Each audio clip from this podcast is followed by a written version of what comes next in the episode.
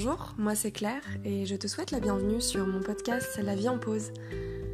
Tu trouveras ici mes témoignages et mes réflexions sur des thématiques variées telles que l'hypersensibilité, l'entrepreneuriat, la neurodiversité, la douance, le syndrome d'Asperger, etc. Le développement personnel, la créativité. Autant de sujets qui moi me passionnent et j'espère t'apportera des réponses à toutes ces milliards de questions que tu peux te poser. L'instant pour faire une pause et pourquoi pas voir la vie en rose.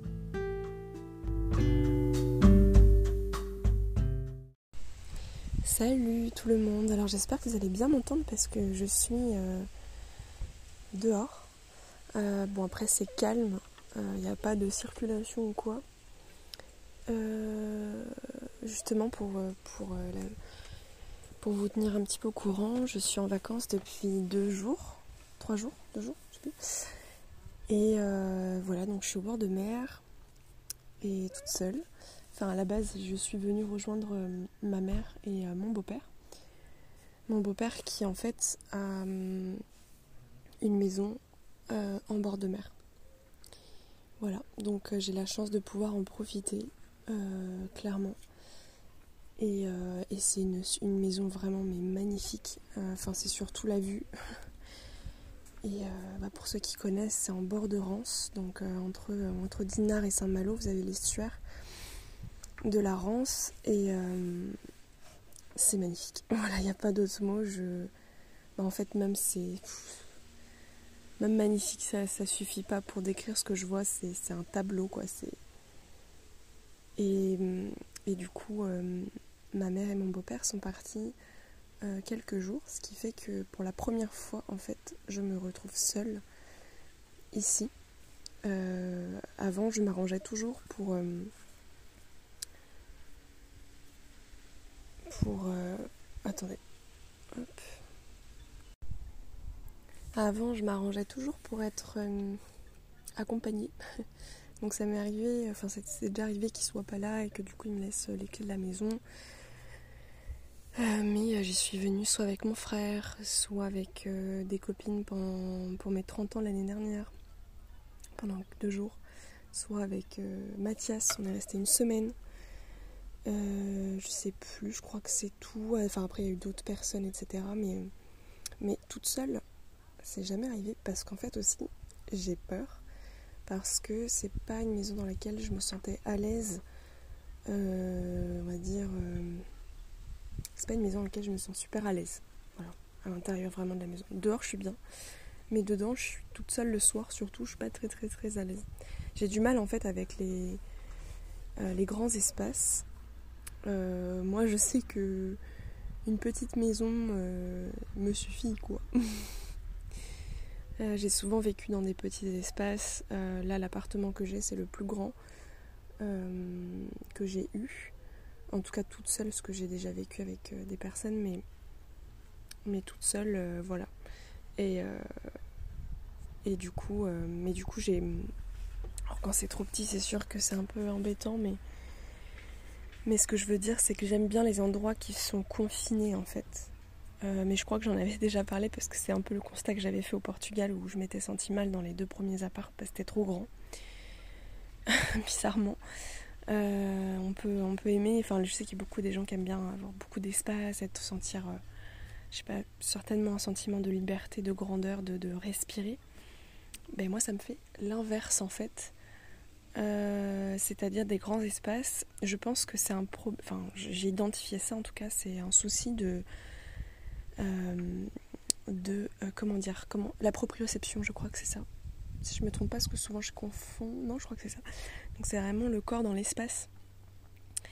Et, et, en fait, très souvent, je suis dissociée, ou en tout cas, j'ai beaucoup de mal à être dans mon corps quand je suis dans des espaces où c'est trop grand surtout des espaces inconnus. Enfin voilà, c'est, faut que en fait, ça me demande beaucoup plus de temps pour m'adapter euh, bah, au lieu, à l'espace en fait. Voilà. J'ai, en fait, j'avais identifié ça avec un ami. Euh, attendez, hop, je vais me mettre. Euh, je vais me poser sur l'herbe à l'ombre parce que je suis en train de cramer en fait. Il y a beaucoup, beaucoup, il fait beaucoup chaud.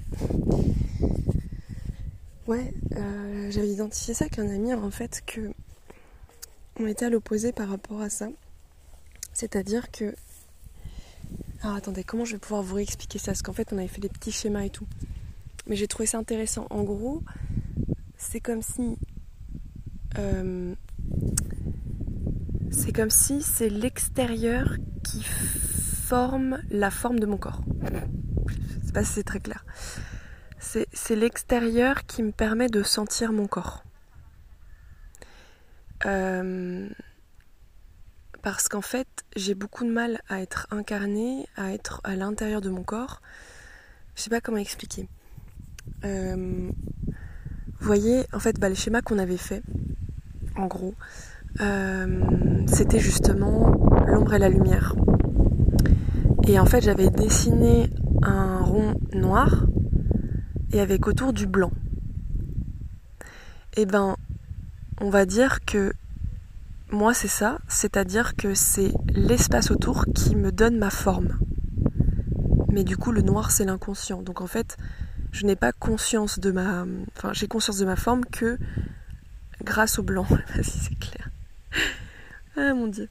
Je sais pas si ça va vous intéresser ce que je dis, mais moi je trouve ça trop intéressant. Et, euh, et lui à l'inverse, c'était, il a vraiment conscience de son intériorité en fait, ce qu'il y a à l'intérieur de lui. Donc lui, c'est sa, on va dire que chez lui, son, sa maison. Et ça, je trouve que c'est super important parce que, je vais vous expliquer après. Mais sa maison, c'est comme si c'était c'est son intériorité. C'est quand il se plonge à l'intérieur de lui, c'est quand il peut se recroqueviller, se mettre dans sa bulle, dans sa coquille, être à l'intérieur de lui, etc. Peut-être que c'est ça vous qui va vous parler plus. Et c'est là où il se sent chez lui, euh, son environnement, etc. Et il a conscience de son corps. Et c'est son corps qui donne...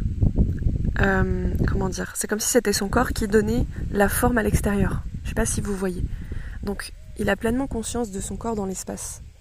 Et moi, c'est l'inverse. Alors, c'est comme ça que je l'ai constaté, c'est comme ça que je le vis, mais ça ne veut pas forcément dire que tout le monde va voir ce constat-là et que ça va vous parler. Mais en tout cas, euh, moi, ça m'aide beaucoup à visualiser, à comprendre les choses, parce qu'en fait, ma maison à moi, c'est l'extérieur. Alors, non pas que. Enfin, je sais pas comment expliquer, parce que à l'intérieur de moi, c'est ma maison, mais je veux dire, ce que je veux dire par là, c'est que là où je me sens chez moi, c'est l'extérieur. C'est mais, l'extérieur n'est pas détaché de l'intérieur. Je sais pas si vous voyez ce que je veux dire. C'est pas c'est pas genre euh, euh, j'ai du mal à, expliquer ça parce que je, vois en fait les, les, je vois les trucs. Euh, comment je peux expliquer ça? L'intérieur n'est pas dissocié de l'extérieur et vice-versa. Donc lui, par exemple, quand il est à l'intérieur de lui-même, euh, l'extérieur a tout autant son rôle. C'est juste que c'est sa manière, en fait, il est plus dans la rétractation, dans je, euh, en fait, je rentre à l'intérieur de moi pour être dans ma maison, chez moi, etc. Et moi, je sais que là, en fait, où je suis le plus à l'aise et où je me sens chez moi, c'est le contact avec l'environnement, c'est l'extérieur. Et c'est aussi là que je constate à quel point euh, j'ai été entre guillemets trompée euh, ces dernières années quand j'avais fait, euh, enfin même en fait depuis mes 15 ans, je crois, je crois que j'avais près 15 ans, où j'avais fait le, le, premier test, mon premier test MBTI. Bon, je l'ai fait sur internet, j'ai jamais été bien, bien plus loin, peut-être que du coup il y aurait des choses à voir. Puis je pense que c'est extrêmement biaisé par rapport à bah, l'anxiété sociale, euh, l'autisme, enfin il y, a beaucoup de choses en fait qui finalement ne sont, sont des comportements qui sont liés à, ouais, à, des, à des troubles ou à des, ou à des fonctionnements euh, pas forcément liés à la personnalité. Je sais pas si vous voyez ce que je veux dire. Donc en fait c'est un peu biaisé. Mais bon bref, en tout cas, euh, même si quand même je me reconnais quand même beaucoup dans, dans le profil sur lequel je tombe à chaque fois, c'est le profil INFPT. Donc INFPT, euh, c'est le profil médiateur. Et alors le T, alors s'il y a A et T à la fin, et T, je crois que c'est... Je vais pas dire de bêtises, mais je crois que c'est lié à la prudence. en gros, c'est... Euh... Ah, je sais plus. C'est le bah, l'inverse de la de, du, du, A où le A va plus être dans la liberté, enfin le lâcher prise, etc. Je pense que c'est un, y un peu un délire comme ça. Le T, je crois que c'est assez euh, méthodique, contrôlant, etc. Bon, bref. Mais je veux pas dire de bêtises. En tout cas, voilà, médiatrice. Euh, et ça me correspond bien parce qu'en plus, je sais que dans l'énéagramme, je tombe aussi là-dessus. Euh, je sais plus dans, dans, quel autre truc. Et, euh, et, bah dans ce que je fais en fait dans tous les métiers que j'ai pu faire enfin quand j'ai fait vraiment les trucs euh, quand j'ai commencé à être entrepreneur donc vraiment faire ce que j'aime bah ça a souvent été enfin c'est beaucoup de médiation que je vais faire en fait au final. En tout cas fédérer rassembler aussi les, les, gens etc faire le lien entre les entre les entre les marques entre les gens entre le, le, produit et le client. Enfin, j'avais fait. Voilà, au final, je, je me rends compte que j'étais beaucoup là-dedans, que je suis toujours beaucoup là-dedans. Je pars grave dans tous les sens. en plus, à la base, c'est pas du tout, alors pas du tout ça dont je voulais vous parler.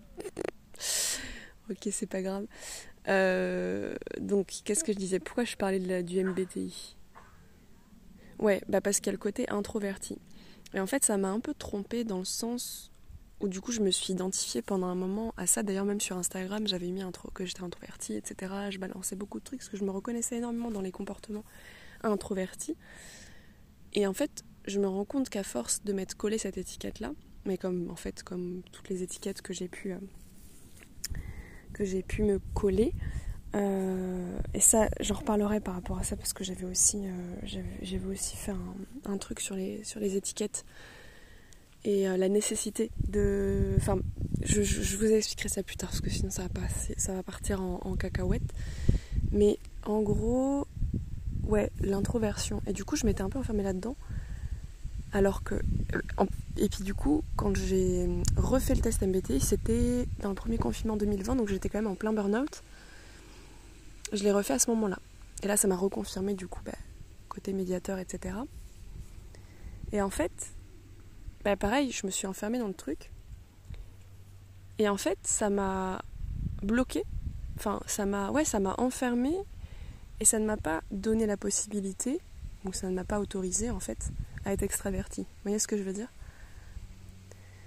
Parce qu'en fait, euh, on peut avoir des tendances, on peut être plus l'un que l'autre, mais ça reste un, on va dire un spectre. Euh, et comment dire, en fonction des situations, en fonction des gens avec qui on est, en fonction de machin, ben, on peut être aussi plus extraverti euh, qu'habituellement, qu ou au contraire, on peut être plus introverti qu'habituellement. Et il y a des personnes, moi je pense que je me situe plus à ce niveau-là, mais encore une fois, c'est pas un truc figé, genre ça bouge tout le temps, et puis c'est par période. Ben, je me sens l'un et l'autre en fait. Ou ni l'un ni l'autre, je sais pas comment dire. Et je sais qu'il y a un terme pour ça, mais du coup, ce sera encore m'enfermer dans un truc. Mais il y a le terme ambiverti pour, euh, pour ceux et celles qui, se, qui s'identifient euh, à ça. Bah, on va dire je pourrais plus m'identifier à ça au final parce que je me sens plus libre. C'est, en fait, c'est comme le genre. Je, je, enfin, je veux dire, bah, il y a des moments j'aime me sentir homme, enfin entre guillemets homme, et à des moments entre guillemets femme. Bah parce qu'en fait, euh, donc il y, a un côté fluide, en me renseignant un petit peu sur justement toutes ces catégories, donc en fait aussi ces étiquettes de genre, etc. Aujourd'hui je me détache aussi de ça parce qu'en fait j'aime pas me coller, un, me coller des trucs. Enfin, en fait je trouve que ça me limite énormément, puis ça m'empêche de d'avoir la possibilité d'évoluer au final. Mais, euh, mais la question du genre, en fait, euh, je veux dire, euh, j'ai pas de je sais pas comment dire. Ça dépend des, jours. Il y a des moments vraiment, je suis justement très masculine. Enfin, très masculine. Je sais pas, qu'est-ce qu'on entend par là au final. Et il y a des moments euh, où, euh, où ça va être l'inverse. Il y a des moments où, je sais pas, je suis entre les deux. Je sais pas vraiment trop me définir. Pff, androgyne, je sais pas. enfin bon, c'est pour qu'on se comprenne hein, que j'essaie d'utiliser des mots, mais vous voyez ce que je veux dire En fait, juste le fait de s'arrêter à un terme, à un mot, à un, groupe de mots, etc., ben c'est enfermant. Et l'autisme aussi, je reparlerai d'ailleurs euh, à ce propos. Mais tout ça pour dire que du coup, le côté extraverti, je l'avais mis de côté en mode non, je suis introverti et basta. Et le fait, et quand je suis un peu faux folle et un peu, euh, voilà, ben euh, c'est mon masque social. Il y a du vrai là-dedans parce que mon masque social que j'ai construit est extraverti, enfin le plus fort en tout cas socialement parlant. Quand j'arrive à l'enfiler et que j'ai assez d'énergie, il est, c'est un personnage que j'ai créé qui est extraverti. Donc ça m'a un peu trompé aussi par rapport à ça, en me disant que c'est juste un masque social, c'est juste une construction. Au final, ça fait partie de ma personnalité. Euh, je veux dire, qui l'a construit, ben, c'est moi en fait, donc ça fait partie de moi. Mais du coup, j'en ai enlevé un peu l'essence de ce que je suis euh, derrière ce masque en fait. Et derrière ce masque, il y a aussi une Claire qui est extravertie. Et justement, c'est pour ça que je relis du coup ce que je vous disais tout à l'heure par rapport à, au fait que l'extérieur me donne une forme. C'est d'ailleurs, ça peut être d'ailleurs un peu problématique. il y a toujours des avantages et des inconvénients, mais c'est un peu problématique dans le sens où du coup, je suis très très influencée par l'extérieur, euh, puisque comment dire bah Encore une fois, c'est comme si c'était lui qui me. qui va me modeler, me donner une forme. Et en fait, je me sens très souvent euh, envahie euh, par l'extérieur. D'ailleurs, bah, d'où aussi mon hypersensibilité externe. Je rappelle parce qu'en fait, je pense avoir une hyposensibilité interne dans le sens où mes capteurs internes, ils sont bah, j'ai pas vraiment conscience. Je dis pas qu'ils sont défaillants, peut-être qu'ils marchent très très bien, mais juste j'ai pas conscience. enfin, c'est compliqué, c'est très compliqué. Donc tout le domaine en fait des ressentis, euh, enfin des émotions, euh, euh, la faim, je sais pas, enfin tout ce qui est interne quoi. Bref, alors que la, la, sensibilité externe, les capteurs externes, les bruits, enfin tout ce qui est sensoriel en fait, est très développé, enfin en tout cas plus développé que certaines personnes par exemple, et donc plus de sensibilité, ce qui peut y avoir des avantages et des inconvénients encore une fois. Parce que pour l'art et tout ça, c'est génial pour pouvoir créer et puis bah, surtout s'émerveiller parce que, enfin, je veux dire, euh, je peux pas faire abstraction de ce que je vois et de ce que j'entends, c'est, je suis tellement prise par ça. Mais aussi, l'extérieur, euh, puis c'est source d'inspiration, hein, de ouf. Mais, mais, aussi, bah, si l'environnement, enfin, je sais que pour moi l'environnement est d'autant plus important. Euh, j'ai besoin d'avoir un environnement sain, ben calme. Euh, enfin, vous voyez, euh, parce que je suis aussi sensible vachement aux énergies en fait, donc des lieux, des gens, des animaux, enfin tout, tout en fait. J'y suis extrêmement sensible. Donc c'est comme si ça me transperce en fait. Et par moments, ça peut être vécu comme des agressions. C'est trop envahissant. Et c'est ce côté extérieur qui fait que ça va modeler un peu aussi ma forme euh, et la façon dont je vais être euh, en contact avec cet environnement-là. Je sais pas si c'est très clair, mais voilà. Et bon, pour revenir au lieu, ben, c'est pour ça aussi que les endroits euh, trop espacés, genre quand je vais dans des nouveaux endroits déjà, c'est hyper angoissant pour moi parce que ça met du temps à ce que je m'adapte aux nouveaux bruits, aux nouvelles odeurs, aux nouvelles lumières, euh, aux nouvelles énergies, à l'ambiance, enfin tout ça. Ça peut mettre du temps en fait à ce que mon corps en fait se se fasse, c'est vraiment mon corps, j'aurais trop de mal à s'adapter, se fasse à ce, à ce changement. C'est là où j'ai des difficultés au niveau du changement. Et j'ai des difficultés à m'adapter. Et c'est vraiment mon corps dans l'espace. Euh, Enfin voilà, je, me sens toujours très très paumée en fait, complètement désorientée. Donc très souvent, il me faut des choses d'ancrage, des choses, des, repères en fait, donc des choses sensorielles par exemple. Euh, j'en ai, j'ai vraiment détaillé dans le dernier podcast, donc je vous invite à l'écouter, mais voilà. Mais du coup, euh, quand je suis dans des espaces que je connais pas, mais où c'est plus confiné, où j'ai ce sentiment d'avoir de la pression sur moi, et on en revient à la proprioception d'ailleurs, besoin de pression, parce qu'en fait, si je ressens pas ça, je, je me sens, je sens plus mon corps en fait, et c'est ça qui me, qui me dissocie, qui me, qui me génère beaucoup d'anxiété, de désorientation. Parfois, bah, très souvent, je suis déréalisée. Je l'ai remarqué. Maintenant, je peux mettre le mot dessus parce que c'est clairement ça en fait. Je suis là mais pas là. Donc c'est très bizarre. Et en fait, clairement, je sens que je suis en tâche de fond. Genre, je suis derrière moi-même. Et, euh, et, du coup, j'observe ce qui se passe, mais je suis pas vraiment présente en fait. Et d'ailleurs, c'est dans ces moments-là aussi que je peux renverser des choses, que je peux être beaucoup plus maladroite. Entre guillemets, maladroite, c'est pas vraiment de la maladresse. Enfin, c'est, va dire, c'est la conséquence, mais, mais en fait, ouais, je suis juste euh, ben, pas dans mon corps, donc forcément, si je le ressens moins, voire pas, bah, c'est compliqué. Et très souvent, dans ces moments-là, j'ai besoin de plus de pression. Euh, donc si je suis avec des gens, ben, je, leur demande à ce qu'ils mettent la pression sur moi. Ou... Bah, là, c'est là où les couvertures lestées, je pense que ça peut être vraiment efficace d'avoir du poids sur soi. Euh, dans, des, dans des espaces... Euh, bah, justement, essayez de voir, vous, d'observer peut-être à des moments où vous, vous avez peut-être ces difficultés. Peut-être que ça vous arrive même tous les jours. Ben, essayez de voir si la couverture lestée ou, ou du poids sur vous, ça pourrait pas vous aider oui, c'est de voir que c'est pas lié au fait que vous êtes dans des espaces euh, trop spacieux. et peut-être de, peut-être de, de, vous créer des cocons dans ces espaces. Mais je pense que naturellement, beaucoup le font. Euh, créer vraiment des espaces confinés, genre, euh, je sais pas, des, des, des lits avec des. Vous, savez, des ciels de lit, là, je, je sais plus comment ça s'appelle. Un sorte de cabane, des tipis, des machins pour se sentir à l'étroit. Je pense que c'est je pense que c'est enfin j'ai remarqué ça en tout cas chez pas mal de personnes autistes. Puis il y a un côté aussi cocooning rassurant besoin de sécurité. Peut-être que c'est aussi lié à ça je ne sais pas. Mais en tout cas ça peut faire du bien. Voilà.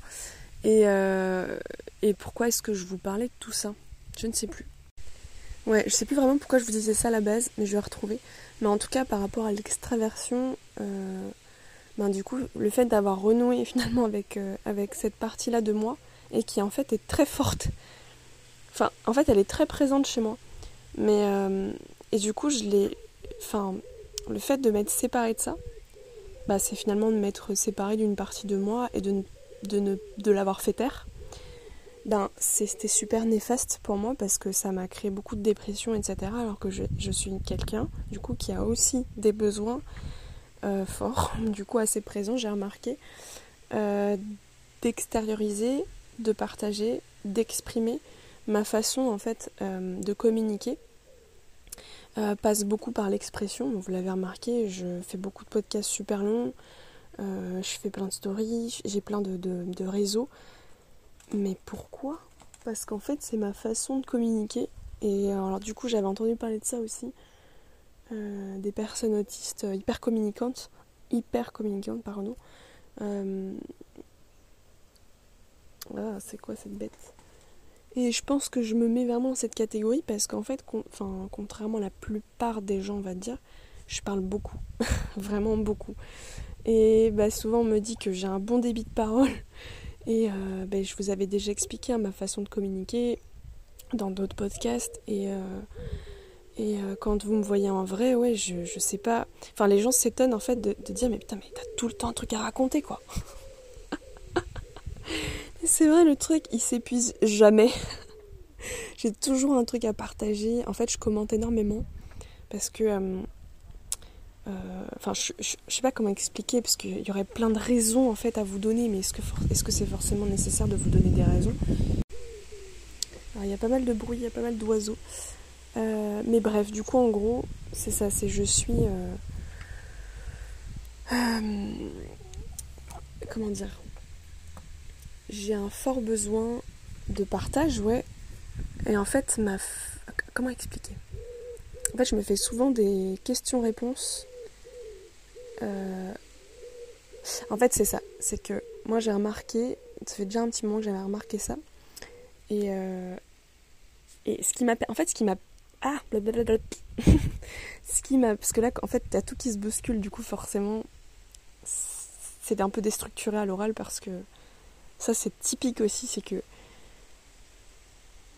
vu que je parle avant de penser, je sais pas, bah, c'est un peu la pensée extravertie, c'est ça. Enfin, je veux dire, j'extériorise et enfin, du coup, dans ma tête, ça se croise, il y a plein plein de trucs. Donc en fait, je veux tout dire, tout dire, tout dire. Du coup, bah, déstructurer, ça parle dans tous les sens. Mais bref. Mais ce qui m'a permis de comprendre un peu plus comment moi je fonctionnais, c'est souvent par le biais de contrastes.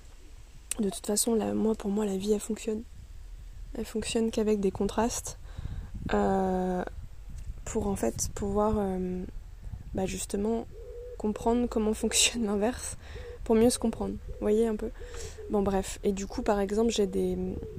Je suis beaucoup, beaucoup, beaucoup entourée de personnes introverties. D'ailleurs d'où le fait que j'ai pensé être aussi introvertie. Enfin ça a encore plus euh, augmenté euh, le, fait d'avoir pensé d'être 100% introvertie. Quoi. Enfin moi j'étais vraiment partie pour, euh, pour ça. parce qu'en fait je, je, ressens beaucoup à leur profil dans... Mais en fait je pense que c'est beaucoup lié à l'anxiété sociale, beaucoup lié à un besoin de fort de solitude pour me recharger. Enfin tout, un tas de trucs et euh, bah, en fait, c'est beaucoup lié ouais, à l'entourage, euh, à, la façon dont j'ai vécu toute ma vie, etc. Mais je pense qu'il y a un fort lien avec l'autisme et l'anxiété sociale. Mais bon, ça c'est encore autre chose. Mais bref, du coup, je suis vachement entourée, je, je remarque, de personnes introverties. Principalement, pas que, mais principalement. J'ai remarqué que les personnes extraverties que j'ai connues ou que je connais, je peux pas rester trop longtemps avec elles. C'est pour ça que je vous dis, j'ai un côté. Euh, ça, m'épuise en fait d'être avec des personnes extraverties. Donc je peux comprendre à l'inverse qu'on soit épuisé quand on a mon contact. Mais après voilà, tout dépend parce que c'est aussi des équilibres d'énergie, etc. Et du coup je peux passer beaucoup de temps avec des personnes introverties. Et on va dire qu'il y a une espèce d'équilibre. Mais bon, ça c'est autre chose et ça le fait pas avec tout le monde, mais je sais que je peux quand même épuiser facilement les gens. Faut savoir faire des pauses quoi. Et euh, bref, parce que moi, si on me lance, euh, je peux parler pendant je sais pas combien de temps euh, sur un sujet, sur des trucs et tout. Je, peux vraiment. Et après, c'est après que je capte que je m'épuise et c'est après que du coup il me faut plusieurs jours pour rattraper le fait que. Enfin, je sais pas si vous voyez. Bref. Donc j'en étais où? Ouais, donc le contraste. En fait, voilà. Donc je, suis entourée de, beaucoup de personnes extra, introverties, pardon. Notamment mon petit frère qui est vraiment très introverti. Euh, un, autre, ami, un très bon ami qui est introverti, euh, Mathias introverti, etc.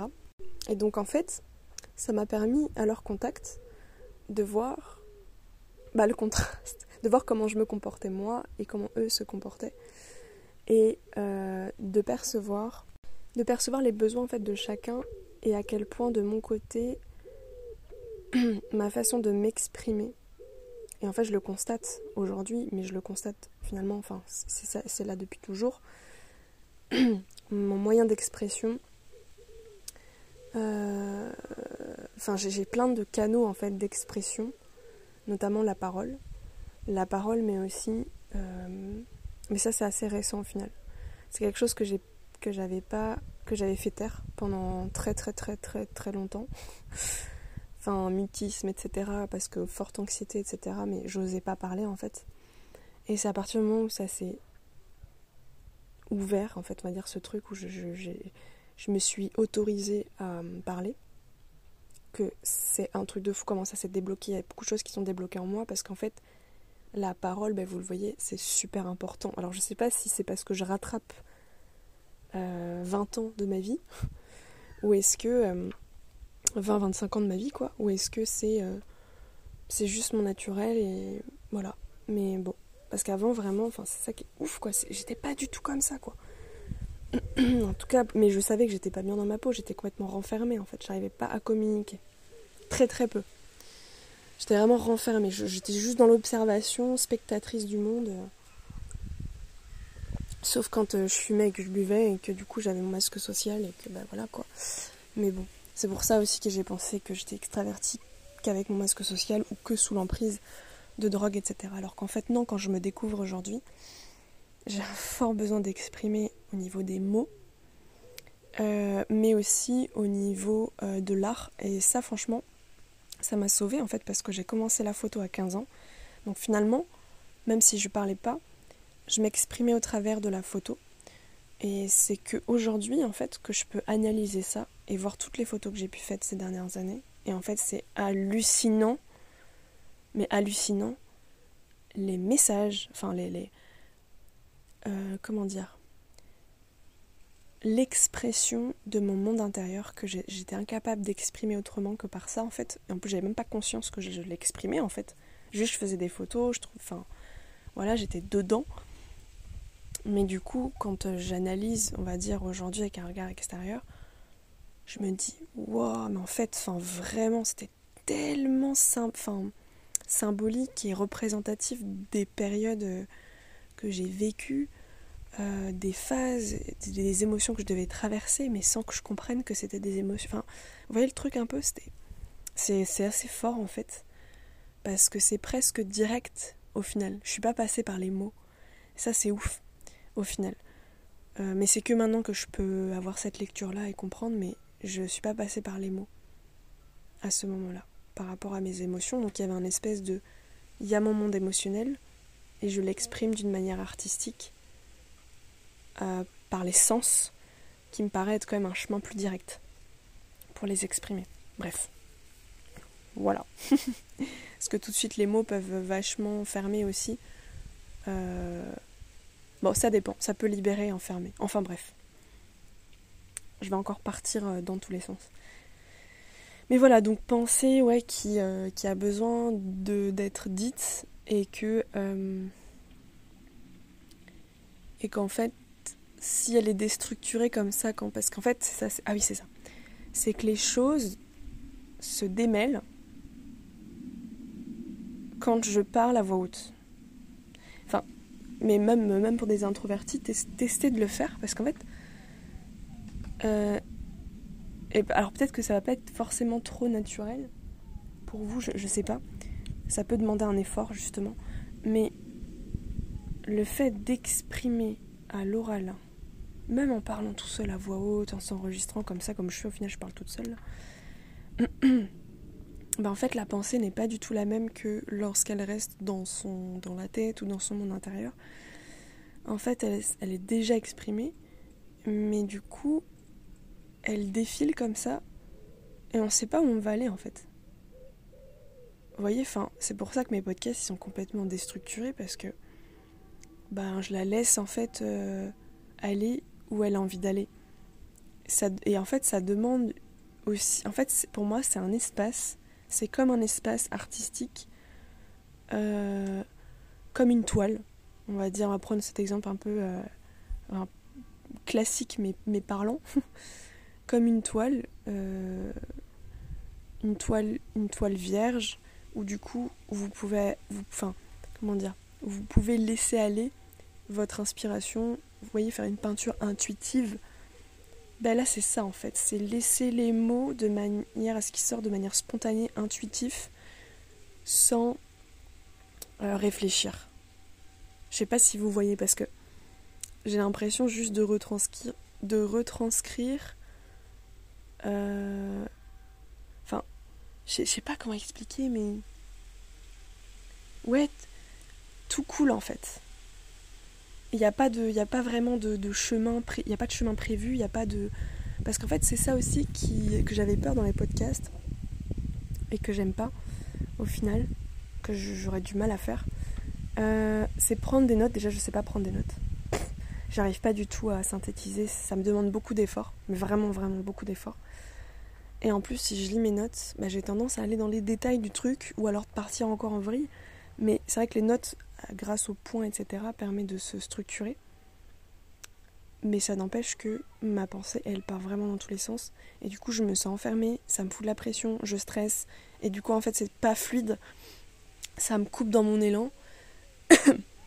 et finalement, il y a une certaine frustration qui. Enfin, vous voyez, en fait, c'est que des émotions négatives.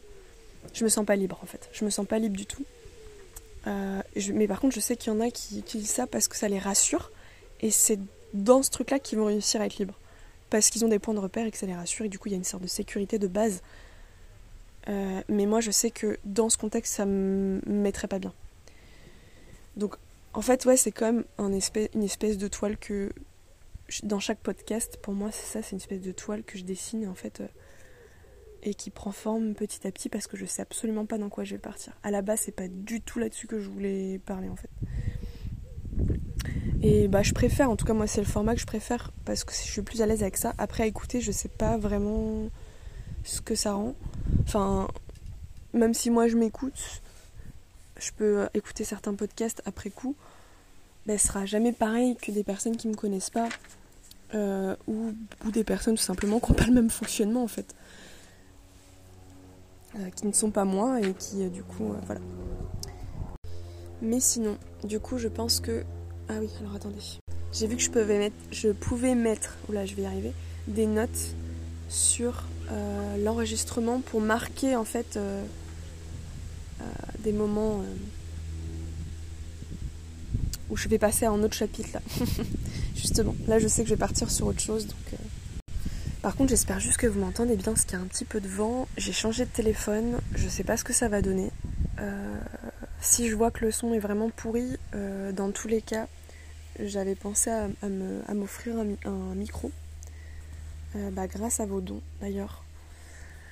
Euh, un micro pour les podcasts. Donc euh, je sais pas quand, mais prochainement. Bientôt, bientôt. Voilà, pour que ce soit plus, plus agréable. Après, ce que j'ai peur avec le micro, c'est qu'au final, je me suis habituée avec mon téléphone, ce qui fait que je peux enregistrer vraiment de partout. Prendre le téléphone et peu, peu importe où je suis, j'enregistre quoi. Euh, le micro ce sera différent parce que je serai vraiment chez moi. Et c'est pas souvent, enfin je dis pas que c'est pas souvent là où j'enregistre, mais c'est pas toujours là où j'enregistre. Sinon faut un micro portatif, mais je peux pas savoir. Enfin vous voyez c'est hyper spontané donc euh, je vais voir. Si je vois que le son est bon, je pense que je vous demanderai d'ailleurs. Euh, ben je laisserai comme ça. Voilà voilà. Bon sinon base je voulais vous parler du d'un gros mot d'un gros mot, genre vraiment le gros mot du, du 21e siècle. le lâcher prise. Vous voyez le truc on se sent crispé quand on entend ça, on en a marre d'entendre ce truc. Mais, euh, mais c'est pas grave, je vais quand même vous en parler parce que je voudrais vous donner mon point de vue. Point de vue qui change beaucoup par rapport au lâcher prise, qui est passé par 10 milliards de formes, euh, qui est passé par 10 milliards d'émotions possibles, euh, en pensant au lâcher prise. Voilà. Euh, en fait, aujourd'hui, là, j'étais en train de noter des trucs sur mon petit carnet. Et aujourd'hui, je comprends des choses euh, encore différentes par rapport à, je sais pas, il y a un mois, il y a un an, il y a dix ans, enfin bref. Je sais même pas c'était quand la première fois que j'ai entendu ce terme-là, mais je pense que c'était. Peut-être, ouais, dix ans. Je sais pas en fait. Hmm. Bref, peu importe. Avec tout ce qui est bah, développement personnel, etc. Mais, euh, mais il faut dire qu'au début, euh, je me demandais ce que ça, ça voulait dire. Vraiment, j'étais en mode, c'est quoi le lâcher prise? Genre, j'avais, j'étais perdue en fait en mode, mais comme si c'était un concept abstrait, du coup, euh, impossible à accéder à, à, à cette connaissance en fait. Je sais pas si vous voyez, en gros, impossible de l'intégrer. Impossible de rendre le truc concret, quoi. Et euh, du coup, d'être dans l'abstraction totale. Donc, euh, il y a plein de concepts comme ça où vraiment euh, j'arrivais pas à retenir parce que j'arrivais pas à l'intégrer. Mais parce que je le vivais pas. Tout simplement. Ou en tout cas, j'avais pas conscience que je le vivais, ou etc. Enfin, j'avais pas conscience de ce que c'était. Donc, ça a mis quand même beaucoup de temps et comme je vous ai dit, ça a pris beaucoup de formes en fait, au final. Mais euh, aujourd'hui, bah je sais pas, j'aimerais vous en parler en fait parce qu'au final, je me rends compte à quel point cette notion, je commence vraiment à l'intégrer. Euh, pas, pas, pas, en mode forcing, genre j'ai appris plein de. Enfin, j'ai lu plein de bouquins, j'ai plein de trucs et du coup, non. Juste à l'intégrer par le vécu euh, par mon, expérience en fait. Et c'est en fait c'est pas le lâcher prise qui a défini mon expérience, c'est l'expérience qui a défini le lâcher prise. Je sais pas si vous voyez, c'est que c'est par euh, euh, l'expérience euh, de quelque chose à la base qui n'avait pas de nom qu'au final dans je sais pas dans mon cerveau, enfin dans la conscience du truc d'année en année ça ouais il y a une espèce de puzzle qui s'est fait et aujourd'hui, ça a créé quelque chose que du coup je nomme de moi-même. Ah, mais c'est ça le lâcher prise. Ok. En tout cas, mon lâcher prise, ma façon dont je vois le truc. Mais j'aurais pu le nommer autrement. D'ailleurs, lâcher prise, oui, ça peut, ça, ça me parle quand même maintenant que je l'ai vécu ou que je le vis. Mais en fait, je pense que c'était, enfin, quand j'ai entendu plus le terme de lâcher le contrôle, ça me parlait déjà un peu plus. Parce que lâcher prise, euh, ouais, j'avais du mal à comprendre. On va dire lâcher le contrôle. Donc, mais forcément, pour lâcher le contrôle, il fallait savoir ce qu'était ce le contrôle. Donc en fait finalement c'est surtout ça que j'ai expérimenté. Savoir à quel point je contrôle les choses, je contrôle ma vie, je contrôle euh, mes faits et je, je contrôlais et je contrôle mes faits et gestes, je contrôlais euh, je sais pas le regard des autres, enfin je, en tout cas j'avais cette impression de vouloir contrôler euh, tout mais sans, enfin, sans avoir conscience que je le faisais. Donc, du coup, il a fallu que j'apporte de la conscience sur ce que je contrôle, ou ce que je contrôlais. Et c'est bah, beaucoup avec mon psy là, en TCC que on a dissocié un peu ce que euh, je peux contrôler, les choses que je peux contrôler dans ma vie, et les choses que je ne peux pas contrôler. Honnêtement, déjà, ça m'a permis de faire le tri et de savoir qu'effectivement, il y a des choses sur lesquelles je n'ai pas la main. Il y a des choses sur lesquelles je ne peux pas contrôler. Maintenant, savoir ça ne suffit pas à, le vivre, enfin euh, à l'intégrer en fait, à le, vivre pleinement. Euh, le savoir ne, pas, en, enfin c'est, une première étape, mais clairement après il faut, du temps d'intégration. On a la théorie, mais bah, il faut la pratique quoi. Et c'est vrai que savoir que voilà, on peut pas contrôler nos pensées, euh, enfin les pensées qui viennent, qui va, qui viennent, les émotions qui va, qui viennent, euh, le regard des autres, euh, les pensées, les émotions des autres, je sais pas, les imprévus, les situations, il y a énormément de choses en fait qu'on contrôle pas. D'ailleurs, il y a très peu de choses qu'on contrôle au final. Et ce qu'on peut contrôler, c'est aussi, bah justement, c'est d'arriver à mettre de la conscience sur ce que l'on vit. Euh, on peut contrôler nos réactions, en fait notre façon de réagir aux, choses qui nous arrivent, euh, bah, les pensées, les émotions, les sensations, euh, les événements extérieurs, etc., les situations, enfin bref, les imprévus. On peut contrôler, comment dire, non pas, non pas la réaction qu'on va avoir face à ça, parce que les réactions, enfin voilà, on va réagir d'une certaine, certaine manière, je vais y arriver, mais c'est plus encore, on va dire, une couche au-dessus, et c'est là où, du coup, bah, ça fait vraiment travailler la conscience, en fait, la, la conscience de soi, parce que c'est de sortir en fait de, tous ces mécanismes de il y a une situation, on réagit, il y a une situation, on réagit, il y a une pensée, on réagit, il y a une émotion, on réagit. Bref, en fait, c'est d'être, euh, d'avoir une espèce de truc au-dessus ou en dessous, enfin, je sais pas, en tout cas, un truc qui prend du recul, qui est plus, qui est plus étendu, on va dire, large, voilà, une perception plus large, et qui, du coup, va nous permettre d'observer la réaction face euh, aux pensées, aux situations, etc. Je sais pas si vous voyez. Donc, en fait, c'est développer euh, développer sa, ouais, sa conscience, ses, perceptions euh, de soi et des situations, et de, de, en fait, de l'intérieur et de l'extérieur. Et ne pas juger en fait quand on est dans cet espace-là. Et je sais pas si ça va vous paraître peut-être totalement abstrait pour ceux qui n'ont pas encore expérimenté ça. Euh, ou peut-être qu'ils l'ont expérimenté mais sans en avoir conscience. Vous voyez le truc? Bah, en fait, c'est tout ce travail de conscience, je pense, mais.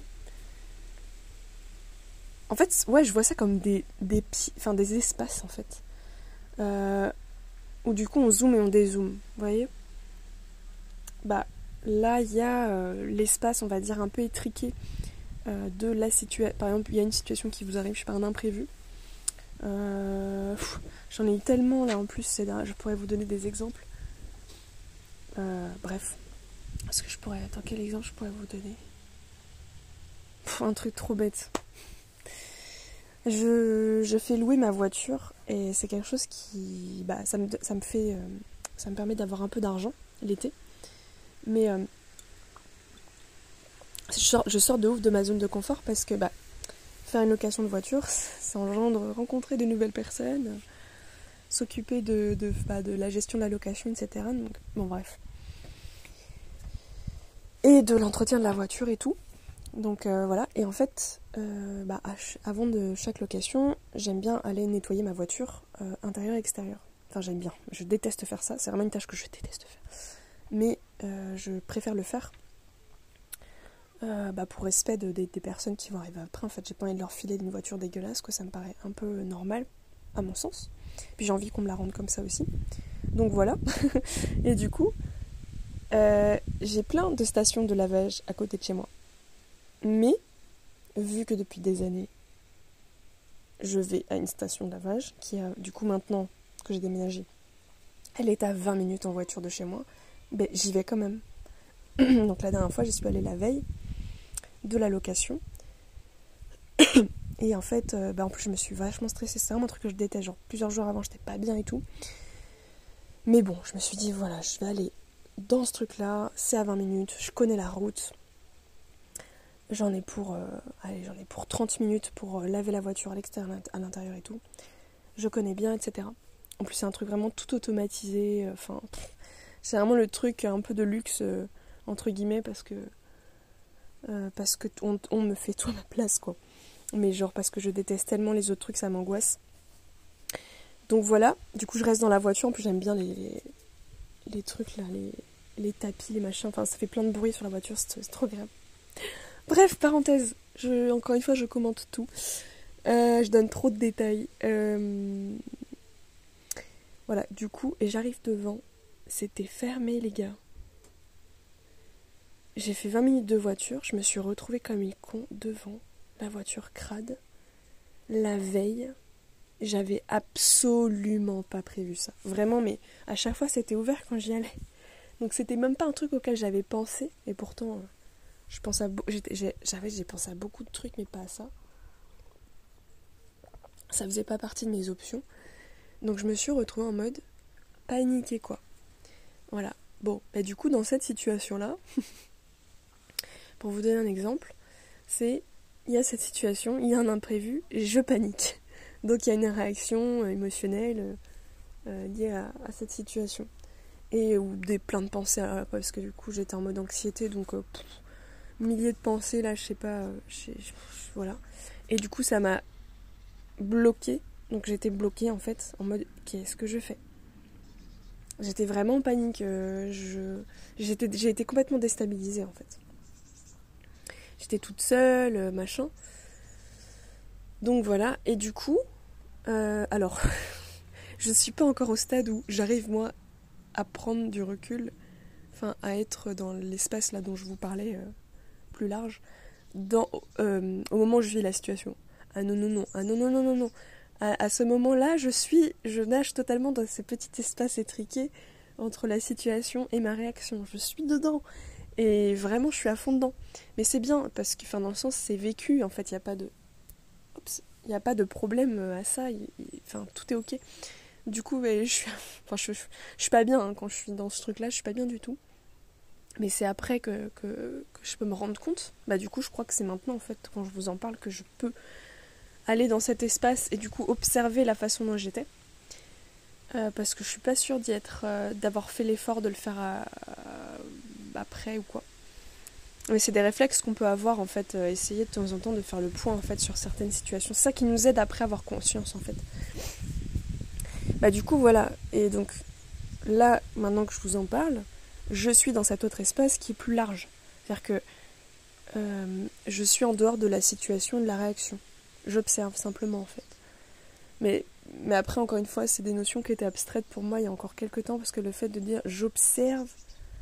Comment ça j'observe genre Je comprends pas et tout parce que enfin, ça veut dire que on est combien dans ma tête euh, On est plusieurs.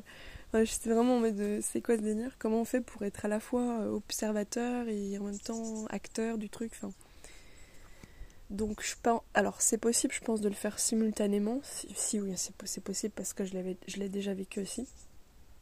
C'est possible de vivre cet espace, c'est un peu le but aussi, en même temps que de vivre la situation. Parce qu'en fait, c'est une histoire de élargissement de conscience. Donc ça, veut dire que vous êtes dans. Il y a l'espace entre guillemets que j'appelle étriqué, mais genre j'ai viens d'inventer un mot, mais enfin euh, par rapport à ça. Vous êtes dans cet espace étriqué et quand, quand vous, si vous prenez conscience que vous êtes dans cet espace étriqué, ça veut dire que vous êtes déjà dans l'espace plus large, au-dessus. Vous êtes déjà dans l'observation. Dans Donc ça veut dire que vous arrivez déjà à avoir plus de conscience sur ce que vous vivez.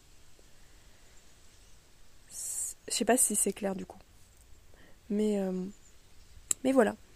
Et, euh, et, donc par rapport au, au le fait de lâcher le contrôle, euh, bah c'est ça, c'est déjà de, de, de s'observer. Enfin, de, en, fait, en fait, premièrement, c'est déjà de vivre, de continuer de vivre, d'avoir des, des, situations, des imprévus dans votre vie. De toute façon, vous n'allez pas avoir le choix, des pensées, des émotions. Continuez de vivre, mais essayez juste d'observer euh, bah voilà, de, de, prendre plus conscience du. Que, enfin, que vous avez ce contrôle-là sur. Ah, comment dire De prendre plus conscience que vous êtes dans le contrôle quand vous êtes dans ces situations-là. En fait, d'observer les réactions que vous avez. Je dis pas que c'est à chaque fois l'émotion du contrôle qui va arriver, mais je sais que là, quand je vous parle du lâcher prise, c'est parce que je parle du contrôle. Et, euh, et moi, j'ai vraiment observé à quel point je suis dans le contrôle, mais c'est un truc de malade. Même, par, même là, là, en fait, je suis pas, j'étais pas très bien depuis hier parce que, alors que je suis dans un endroit, mais je suis en vacances, je veux dire, je suis dans un endroit mais magnifique. Enfin, il y a, franchement, il y a tout qui va bien là. Et je peux enfin le dire, il y a tout qui va bien, concrètement. Et donc, c'est encore plus culpabilisant de pas aller bien, alors que tout va bien. Vous voyez ce que, voilà. Et donc, en fait, j'étais encore plus mal de me dire, pourquoi Claire? Tu vois, genre, t'as pas le droit de pas être bien dans un, endroit où tout va bien. Ça m'a mis à encore plus de culpabilité, etc. Mais bon, le but c'était pas euh, de juger, euh, enfin encore plus de m'enfoncer, de juger euh, ma façon d'être. Non, juste je vais pas bien. Ok, pourquoi est-ce que je vais pas bien? Qu'est-ce qui se passe? Donc je, laisse le truc s'exprimer et c'est là où j'ai pu identifier des trucs ce matin et en fait, j'ai compris ce qui me rendait mal. J'ai un peu tout décortiqué pour comprendre pourquoi est-ce que je me sentais pas bien. Et en fait, c'est parce que j'avais des attentes. J'ai créé des attentes. Donc, contrôle. J'ai créé des attentes sur une personne qui n'a rien demandé. qui ne sait d'ailleurs peut-être même pas que j'ai créé des attentes envers cette personne. J'ai créé des attentes. Des attentes qui, au final, étaient basées. Enfin, en gros, il y avait une attente. Donc, euh, du coup, ben, en fait, ouais, des attentes, c'est vraiment euh, euh, attendre quelque chose de, l'extérieur. en plus, c'était couplé avec des croyances limitantes du genre. en gros, l'attente que, j'ai là, que j'avais, c'était que la personne auquel je pense, pourquoi est-ce qu'elle ne m'écrit pas? Dans ma tête, c'était en mode cette personne doit m'écrire tous les jours et euh, alors c'est quoi les croyances que j'avais? Parce que sinon ça veut dire qu'elle ne pense pas à moi, qu'elle s'en fout, qu'elle m'oublie et qu'elle ne m'aime pas. C'est fort quand même. Donc en fait là je me suis rendu compte que j'avais une attente qu'elle m'écrive tous les jours cette personne. Et donc euh, voilà, qu'elle m'envoie des messages, des nouvelles, etc. Parce que derrière, ça symbolisait que si elle m'écrivait pas, bah en gros, euh, c'est que je comptais pas pour cette personne. Et après, j'en suis venue au fait que j'avais une putain de blessure de l'abandon encore qui était là. Bon, c'est ok, hein. Mais du coup, ça m'a permis, en tout cas, de, voir un peu le chemin, quoi. Et, euh, mais, bon, euh, savoir la source du truc, à la limite, voilà, ça m'a apporté une information. Ok, c'est la blessure de l'abandon. de toute façon, c'est très souvent là-dessus que ça tombe. Mais euh, le plus important, c'est quelles sont les conséquences, en fait? Et les conséquences, c'est que ça me générait tout un tas d'émotions que j'ai réussi à lister incroyable. En tout cas, des, des comportements. Euh, ça m'a créé de l'impatience. Donc, euh, d'être vachement. plus beaucoup dans l'inconfort quand euh, je suis dans l'impatience de quelque chose. Enfin, quand on attend quelque chose, ben ouais, ça crée de l'impatience. J'étais dans la perte de confiance en moi, en fait, et en la personne, en me disant, bah, il s'en fout de moi, en fait, c'est peut-être quelqu'un de mauvais, et, moi, bah, en fait, je vaux rien. Enfin, vraiment, j'étais là-dedans perte de confiance en moi, dans la frustration, le fait d'être frustré de ne pas avoir euh, ce que j'ai en fait, ce que j'ai de, enfin, ce que j'attends vu que je l'obtiens pas, bah, je, suis frustrée, beaucoup de mal à gérer la frustration en plus, je suis insatisfaite, j'ai mis quoi? J'ai mis de la déception et de la jalousie et de la souffrance. Du coup, en fait, le, lot de tout ça fait que je me sens pas bien et que je souffre. Et franchement, ça m'a fait un putain de déclic où je me suis dit putain, comment est-ce que comment est-ce que je peux créer tout ça? Parce que c'est moi qui crée tout ça. Il euh, n'y a pas d'autres personnes qui créent tout ça. Lui, il y est pour rien, il créait pas tout ça. donc après, j'ai observé ça et je me suis dit, tiens, qu'est-ce que ça fait si j'enlève tout ça? En mode, je balaye le truc, genre je fais un, mouvement de main j'enlève tout ça. Qu'est-ce que ça fait avec ce vide-là là? Bah, je ressens rien en fait. Il n'y a pas de souffrance. Tout va bien, je suis en sécurité. Il n'y a pas de souci en fait. Et là, je me suis dit aussi, en essayant de changer un peu les, les croyances et euh, bah, qui, étaient vachement limitantes et puis bah, finalement destructrices aussi un peu quoi. Bah, je me suis dit bah en fait je vaux euh, je, je, je, mérite, je vaux, je sais pas comment dire, c'est-à-dire que ce n'est pas parce que cette personne ne m'écrit pas qu'elle ne m'aime plus, en fait, ou euh, qu'elle ne pense pas à moi, ou que machin et tout. Enfin, j'ai essayé de, en tout cas, de me revaloriser, reprendre confiance en moi, me dire en fait, si, cette personne m'aime. Et cette personne, juste, elle est en train de vivre sa vie. Mais cette personne, elle n'est pas en insécurité, elle, quand elle est toute seule. Et en fait, cette personne est. Euh, en fait, bon là, c'est très personnel du coup ce que je vous dis, mais je suis sûre que ça peut euh, vous parler sur certaines situations, certains comportements de, personnes qui vous entourent. Je sais que cette personne-là dont je parle ne fonctionne pas de la même manière que moi. Et d'ailleurs, je ne pourrais jamais parler à sa place parce qu'en fait, je pourrais pas vraiment bien détailler comment Enfin, ce sera avec mon regard à moi au final et mon analyse à moi, avec mon fonctionnement, mais non pas avec le, son fonctionnement. Et, euh, et je sais, mais par contre, je sais qu'on fonctionne différemment. Et euh, cette, enfin, moi, j'ai tendance à être beaucoup dans le passé et dans le futur. en gros, j'ai beaucoup de mal à être dans le présent. Voilà. Euh, j'ai beaucoup de mal à être dans le présent et du coup je, je suis aussi beaucoup dans le contrôle, etc. Donc, euh, euh, et qu'en fait je me mets aussi beaucoup de pression, par exemple quand je avec quelqu'un, admettons, enfin je sais pas comment expliquer, genre il y a certaines personnes avec qui je peux me mettre de la pression et du coup de me dire il faut que j'envoie des messages sinon la personne va penser que je pense pas à elle ou la personne euh, va partir, je vais, je vais perdre cette personne parce que du coup j'entretiens pas le lien, etc., etc. Bref, je me fous une pression d'enfer. Et en fait, c'est des projections que je fais sur l'autre parce que l'autre ne pense pas du tout comme ça. Et pour l'avoir observé, cette personne, bah, quand elle est avec moi par exemple, elle est à 100% présente. Cette personne est à 100% présente avec moi. Et euh, elle n'est pas sur son téléphone, elle n'est pas en train d'écrire à d'autres personnes, elle n'est pas en train de penser à d'autres personnes. Elle est hyper concentrée, hyper attentionnée, hyper présente. Et en fait, je connais en plus cette personne depuis des années, euh, une dizaine d'années. Donc, j'ai observé aussi comment elle pouvait être quand elle était en groupe, avec d'autres gens, etc., etc. Cette personne est extrêmement présente. Et en fait, du coup, je, ça enfin, c'est là où je me dis, il y a tellement à apprendre en fait sur les, comportements des autres parce qu'on en fait tout un truc. En mode, moi je projette des, choses, euh, mes peurs, mes insécurités que ça me provoque par rapport à ces comportements. Alors qu'en fait, là j'ai réalisé aujourd'hui que c'est un putain d'exemple en fait. Et que cette personne va au contraire, de par sa façon d'être, ses comportements, m'aider, euh, moi, à lâcher le contrôle à lâcher prise en fait entre guillemets et à aussi être plus présente dans ce que je fais.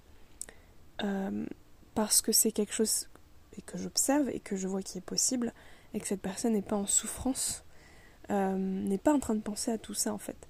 Et que à chaque fois euh, quand je dis bah du coup est-ce que tu pourras me prévenir? Est-ce que tu pourras me m'envoyer un message quand même? Ou même ne serait-ce que juste un tout petit message pour me dire que tu penses à toi etc toujours dans le contrôle en fait je lui demandais à ce qu'il fasse ça pour répondre à mes propres besoins et insécurités. Euh, ce qui peut être rassurant un moment, mais il suffit que la personne à un moment donné elle oublie parce qu'en fait son naturel revient au galop, c'est tout en fait. Juste cette personne revient naturellement à ce qu'elle est. Ben, en fait je suis complètement déstabilisée et après je vais me sentir mal parce que du coup vu que je lui ai dit et que cette personne n'a pas, c'est ce que je pense selon mon regard, n'a pas respecté mes besoins, ben, du coup je me sens je me sens trahie, je me sens mal, je me sens abandonnée, je, me dis oh mon dieu, mais pourtant elle est au courant que j'ai besoin de ça. Et non, elle m'écrit pas. Et, j'en veux à cette personne et je me sens mal, alors qu'en fait, non, c'est pas ça du tout. Là, je suis en train de me dire que. Euh, que cette personne fait des efforts, vraiment. Euh, elle, en tout cas, elle, elle fait ce qu'elle peut pour m'aider, pour me rassurer, mais c'est pas son rôle en fait. Et bah en fait, son rôle c'est juste d'être elle-même. Et c'est à moi d'accepter qu'elle soit comme ça et que ses comportements m'insécurisent. Je sais pas comment dire. Alors qu'en fait, tout va bien. C'est parce que toutes ces insécurités, c'est pas non pas que ça n'existe pas, parce que si je vais dire que c'est une illusion, euh, enfin, réduire tout à des illusions, il y a un moment donné, euh, non, les choses sont réelles. J'ai des insécurités par rapport à ça. Ces comportements me renvoient en fait ces insécurités-là. Mais, alors qu'en fait, quand j'enlève, comment dire, quand j'enlève toutes mes attentes, toutes mes croyances, toutes mes insécurités, tout va bien en fait. C'est juste une personne qui fonctionne différemment. Et c'est pas pour autant qu'elle m'aime moins, c'est pas pour autant qu'elle pense moins à moi. Peut-être que même au contraire, elle pense plus à moi, mais c'est une personne qui n'a pas besoin de l'exprimer. C'est une personne qui n'a pas qui est plus introvertie déjà en plus et qui dans son naturel n'a pas besoin d'exprimer ça. Elle n'a pas besoin de le dire, de le dire, de le dire. En plus cette personne, surtout par message, cette personne voilà, là je vous explique vraiment les trucs que je vis, hein, mais cette personne, parce que je, le sais en plus ce truc. Bah, bébé Bah qu'est-ce qu'il y a? Attendez. Bon désolé, c'était le petit chat, je la miauler, c'était bizarre. J'ai pas trop compris. Mais bon bref, du coup cette personne, voilà, euh, c'est pas dans son habitude en fait. Déjà de s'exprimer, pour elle c'est quelque chose un peu de nouveau aussi, euh, qu'elle expérimente dans sa vie depuis peu de temps. Euh, ça me rappelle moi en fait, il y a, il y a, il y a 10 ans quoi, à peu près, quand j'ai commencé à m'ouvrir aussi, à m'exprimer avec la, parole. mais en plus c'est quelqu'un voilà, de c'est introverti, qui... comment dire qui en fait n'est pas trop euh, écrit, etc., euh, va plus être dans le, bah, le présentiel, en fait, la présence, pour se relier à quelque chose, notamment euh, parce que je sais que cette personne est très très reliée au ressenti et à son monde intérieur d'ailleurs. donc c'est sûr que à distance, par écrit, avec un téléphone portable, il n'y a pas cette dimension-là. Et je sais que cette dimension est importante pour cette personne. Bref, voyez comme quoi, euh, là c'est juste un exemple, mais c'est juste pour vous dire que on peut vraiment retourner parfois les choses, euh, non pas de minimiser, de bâcler, euh, enfin de, mettre de côté mes insécurités, les choses qui me font peur, mes besoins, etc. C'est super important que je les exprime pour moi-même déjà, éventuellement pour la personne pour qu'elle puisse mieux me comprendre dans ce qui se passe. Mais c'est aussi important de pour moi, en tout cas dans ce que je comprends là euh, récemment, euh, c'est aussi important de, d'écouter l'autre en fait et d'observer l'autre, mais de comprendre surtout que on est tous différents. Oui, toi, tu es différent des autres. Peut-être que tu es, tu te, tu te, comment dire, tu te reconnais dans des fonctionnements plus atypiques, tu as une vie un peu atypique, tu as des particularités, tu te sens peut-être vraiment hors norme, ou peut-être tu te sens très différent. Mais dis-toi du coup que tu es différent des autres, mais les autres sont différents de toi. Donc c'est aussi important, euh, à mon sens en tout cas, aussi d'essayer d'être à la place de l'autre. Et c'est vraiment quelque chose, en fait, je me rends compte à quel point, putain, mais en fait, c'est super dur de se mettre à la place des autres. Euh, autiste, pas autiste. C'est super dur de se mettre à la place des autres. Euh, même si par exemple de mon côté j'ai une forte empathie, euh, justement au niveau émotionnel en fait c'est très fort Euh, c'est-à-dire que quand il y a des gens qui ont des émotions, soit je, me refroidis, enfin il y a tout qui se bloque dans mon système, comme si j'étais l'autre, donc je fusionne en fait, il y a des sortes de fusion cognitive. Soit, euh, bah du coup je suis envahie émotionnellement, et je sais plus vraiment gérer, mais tout simplement parce que déjà en moi, j'ai une relation avec mes émotions qui, bah, qui sont assez. Qui passent d'un extrême à l'autre, et c'est noir ou blanc, et c'est compliqué dans d'en voir les, contours, les nuances, etc. Enfin, c'est un monde euh, assez obscur que je suis en train d'observer, d'apprendre euh, aussi. Mais du coup, forcément, ben, je, enfin, si j'arrive pas à le gérer à l'intérieur de moi, je, vais avoir du mal aussi à le, vivre euh, à l'extérieur. Mais c'est pareil pour les fonctionnements. C'est pour ça que moi je trouve en tout cas que c'est super important de bien se connaître sur différentes dimensions, hein, que ce soit la dimension intérieure, extérieure, émotionnelle, euh, même spirituelle, euh, de, voir un peu où on se situe dans tout ça, mental, etc., dans le fonctionnement par exemple. Et moi je trouve que c'est ça qui fait qu'on développe en fait euh, la compassion parce que parce qu'avant ça on peut bah, c'est dur en fait je trouve que c'est vraiment dur si on se connaît pas soi-même comment est-ce qu'on peut comprendre l'autre? Je sais pas si vous voyez ce que je veux dire. Euh, ah, je pense qu'on peut. Enfin, je sais que par exemple, dans ma vie, j'ai passé mon, temps en fait à observer l'extérieur. C'est pour ça que je vous dis que c'est vraiment mon élément parce que j'ai passé mon temps à vraiment être observatrice, à être envahie euh, de mon environnement, etc. Essayer de comprendre les comportements humains et tout. Donc j'ai passé à analyser, analyser, analyser. Ça, c'est mon côté Mercure en Vierge. oui, je, suis à fond astro en ce moment, donc euh, si je vous fais des petites références, hein, c'est normal. Et pour ceux qui connaissent, euh, vous allez comprendre de quoi je parle.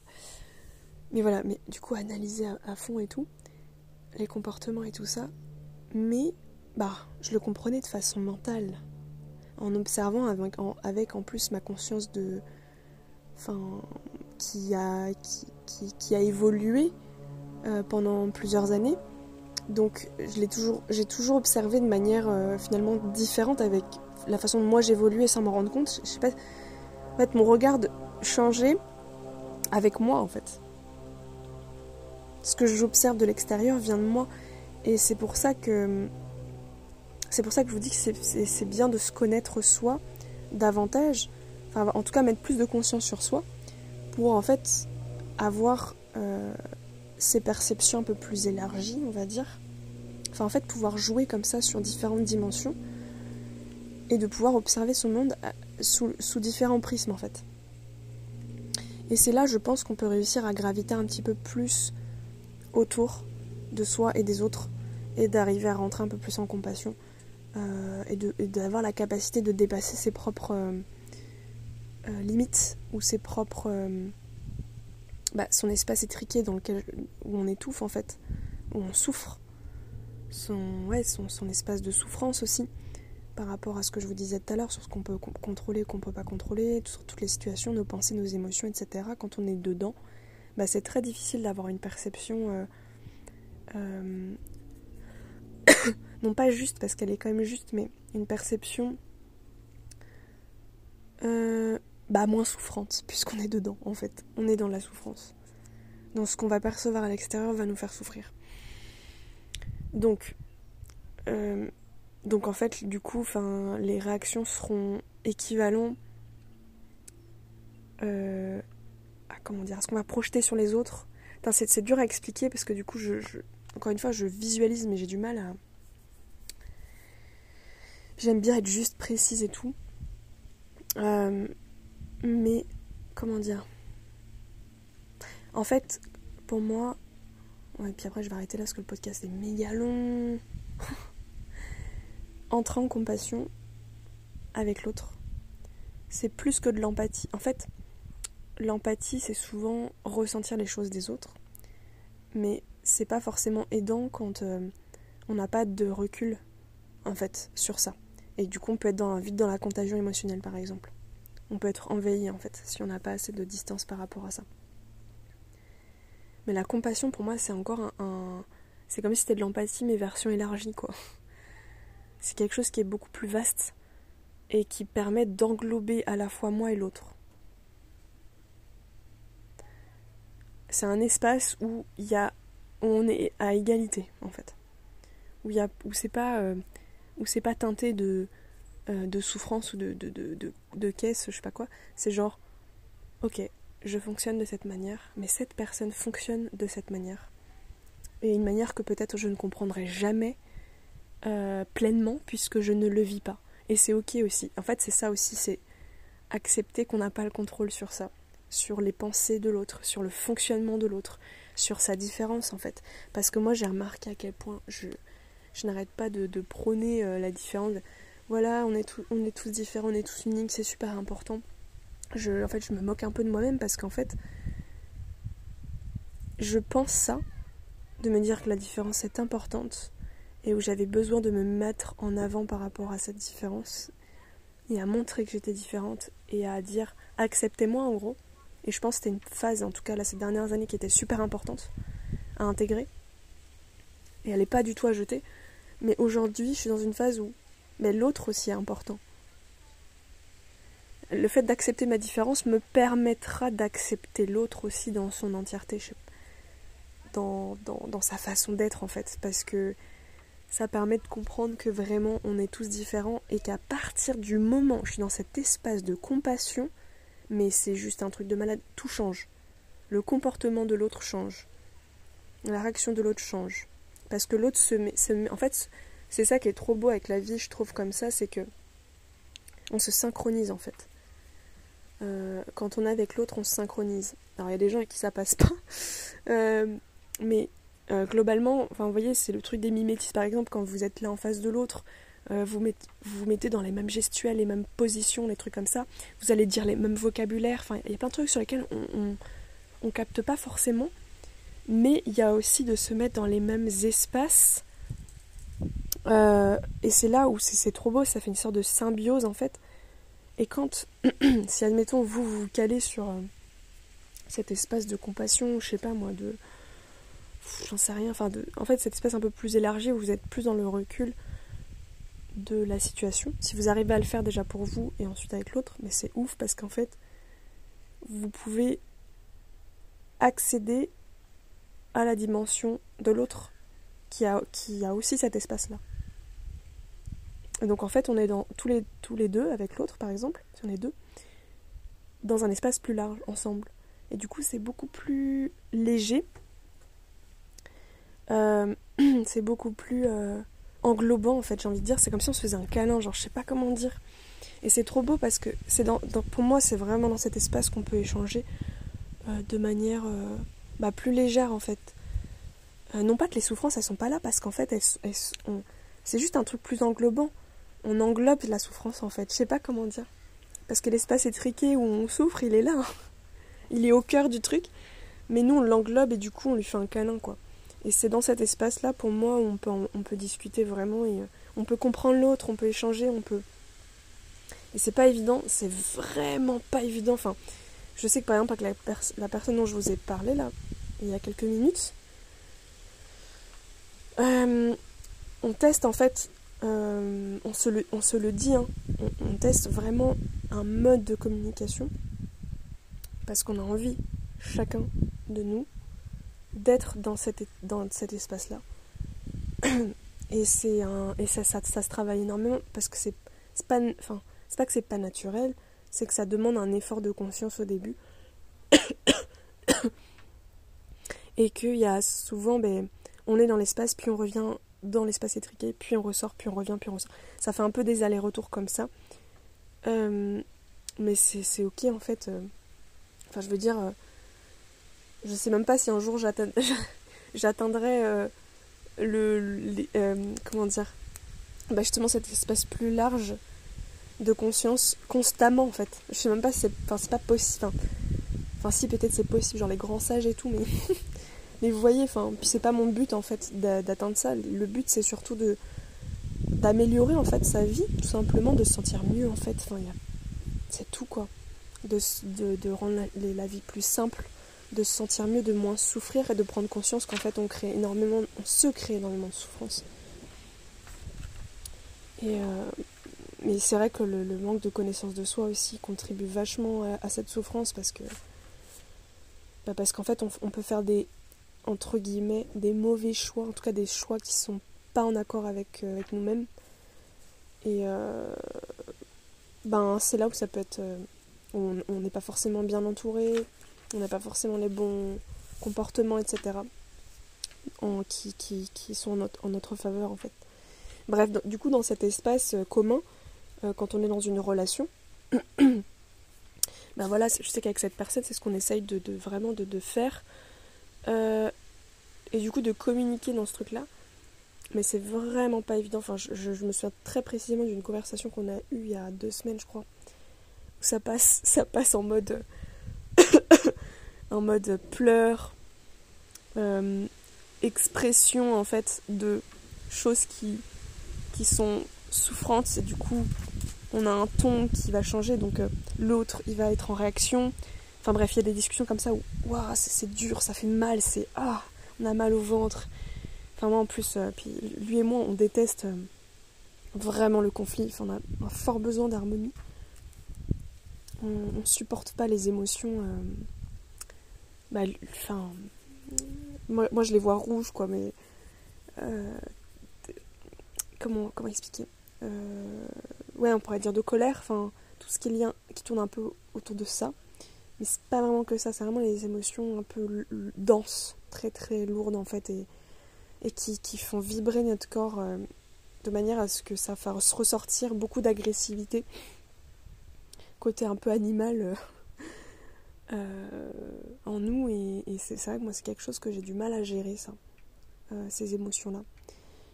Euh, et ça, c'est comme les bruits en fait, les bruits sourds, tout ce qui est bruit sourd. En fait, c'est des vibrations. J'en ai déjà parlé dans un mini podcast que j'ai mis sur le Telegram.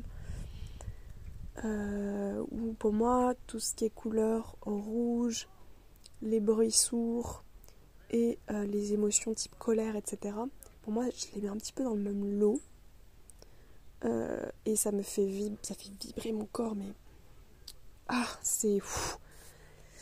C'est très éprouvant, je trouve, pour le corps.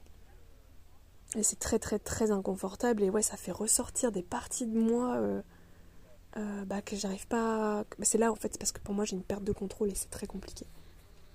Je, me sens vraiment en mode perte de contrôle. Genre, je peux devenir complètement ouf, à faire des crises, à crier, à à devenir agressive. Et c'est, en fait, c'est là où j'ai un peu peur de moi-même.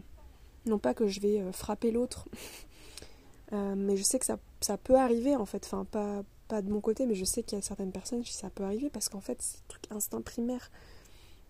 C'est vrai, c'est quelque chose qui m'effraie beaucoup. Euh, parce que je sens beaucoup de violence, je sens beaucoup de. C'est hyper trigger en fait. Donc j'ai tendance moi, à me, à me renfermer quand c'est comme ça, parce que j'ai peur de moi-même. Mais bref, parenthèse fermée, après je vais arrêter parce que c'est vraiment un podcast super long. Euh, mais en tout cas, de, de je sais qu'avec cette personne, on, déteste le conflit, on a besoin d'harmonie. Donc je pense que c'est aussi ce qui nous pousse à, bah, à s'exprimer et à être dans cet espace de manière beaucoup plus. Euh, qu'on soit plus, plus serein et en capacité de, de s'exprimer, de s'ouvrir à l'autre et d'observer et de comprendre l'autre, d'être en empathie. Mais une vraie empathie, pour moi, c'est la compassion, à être, à être capable de, d'être ouais, en réelle compassion avec l'autre euh, par rapport à son fonctionnement, par rapport à ses comportements, par rapport à ses blessures, par rapport à ce qu'il vit, par rapport à, à ce que l'autre peut ressentir, par rapport à ce que l'autre peut vivre, par rapport à, à la façon dont il évolue, et qui peut être complètement différemment de nous et auquel on n'a pas le contrôle et auquel pour moi en tout cas j'apprends j'apprends ça hein, parce que clairement je vous dis ça mais euh, je l'apprends. Enfin je veux dire euh, c'est un truc sur lequel j'avais besoin aussi d'avoir du contrôle mais en fait c'est pas du tout respecter l'autre et je m'en rends compte euh, c'est pas une forme d'amour et de respect envers l'autre que d'être comme ça parce que c'est vraiment rejeter l'autre pour moi c'est ça en fait c'est on rejette l'autre parce qu'on on réagit à ces. On le juge en fait. On le juge et. Euh, ouais, pourquoi t'as été comme ça? Pourquoi tu fais ça? Pourquoi non, non. Mais c'est parce que c'est en fonction de notre prisme, c'est en fonction de, de nos projections de notre film à nous et non pas à l'autre. Et alors que l'autre, il a tout autant de droit d'exister, de s'exprimer. Et en fait, on, moi, je, vraiment, je vous jure, je me suis rendu compte, et je vous, dis ça avec, euh, avec beaucoup d'humilité, on va dire, mais je me rends compte à quel point, putain, mais. Ouais, j'ai tellement voulu contrôler les autres, en fait.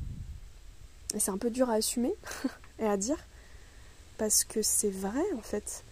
Il y, a une, forme de contrôle chez moi, de maîtrise de mon environnement, de et ça s'explique par rapport à des besoins de sécurité, euh, des besoins de se sentir mieux, de se sentir euh, aimé, etc. Enfin voilà, c'est des trucs, en fait, mes comportements sont pas là au hasard, mais ça n'empêche qu'à un moment, il faut que je l'assume, en fait, que j'avais besoin de ça pour me sécuriser.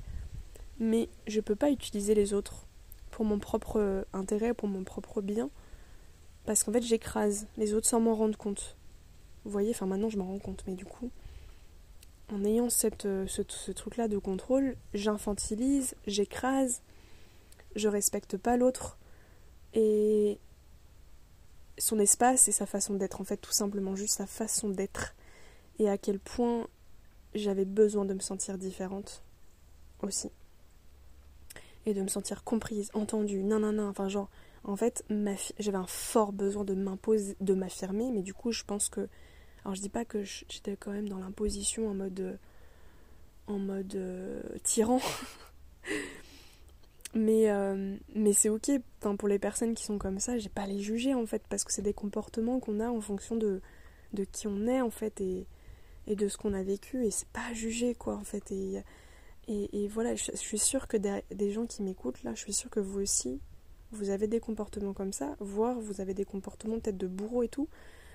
Enfin, c'est fort comme mot, ça peut peut-être un peu déstabiliser, mais c'est vrai. Et moi, je pense que j'ai pu. je, sais pas si j'ai pu être bourreau, mais. Parce que c'est.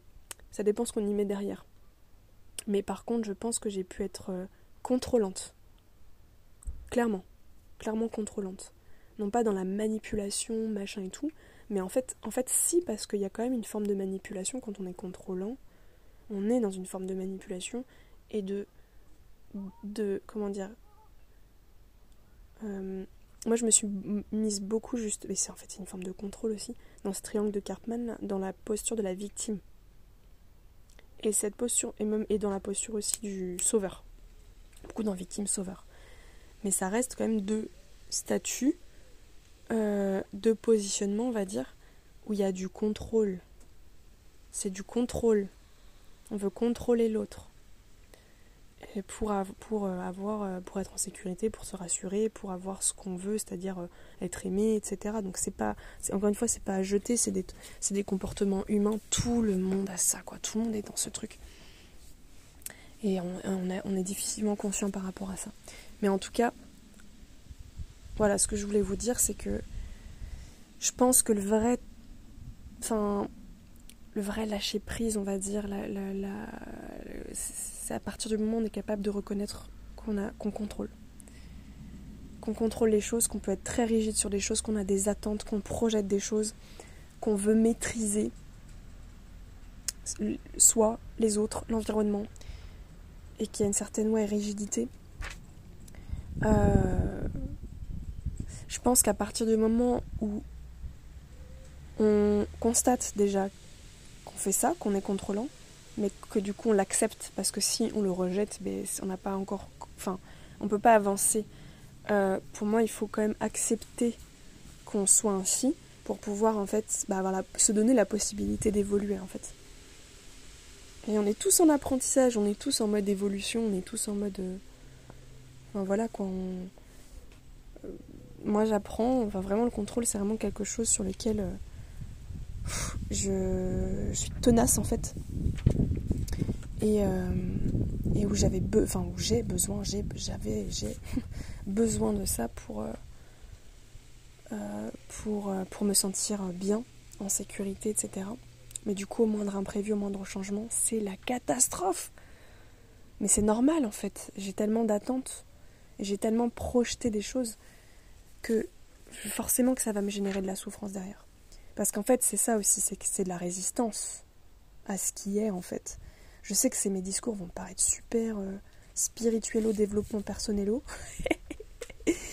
Et je sais que c'est insupportable d'entendre tout ça. Mais j'aime bien le mais qui vient tout annuler. Mais mais c'est vrai. En fait, simplement, c'est la vérité, quoi. C'est enfin, c'est la vérité, non pas la vérité absolue, mais en tout cas dans ma vérité, c'est ce truc de putain, quand je suis à contre-courant, parce que je suis en train de résister, quoi, aux choses, bah, je me fais pas du bien, en fait. J'ai l'impression, j'ai l'illusion, on va encore utiliser ce mot-là, j'ai l'impression de me faire du bien, mais en fait, c'est éphémère. C'est juste que je barricade encore plus euh, mon bouclier, mon armure. Je m'extrais encore plus des autres. Je me rejette encore plus. Je mets un mur en fait. Et euh, parce que j'accepte pas en fait l'espèce de, flot, de, le, courant de la vie, le, le... Là en plus je suis face à la mer, là je vois c'est tellement beau. C'est tellement beau. C'est tellement simple en fait. Et je suis là euh, à vouloir verrouiller tout, contrôler, contrôler, contrôler, contrôler tout ce qui bouge, tout ce qui se passe et tout. Alors que, alors que je sais que quand je suis dans cet état de ok,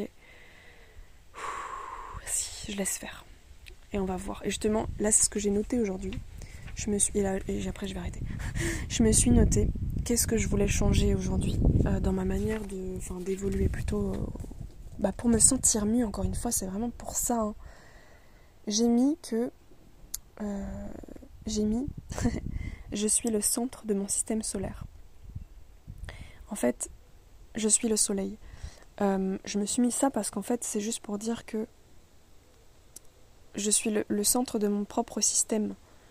Voyez euh, Système interne, externe, etc. Et, voilà, et c'est ce truc où ben ouais, vous allez passer tout le reste de votre vie avec vous-même.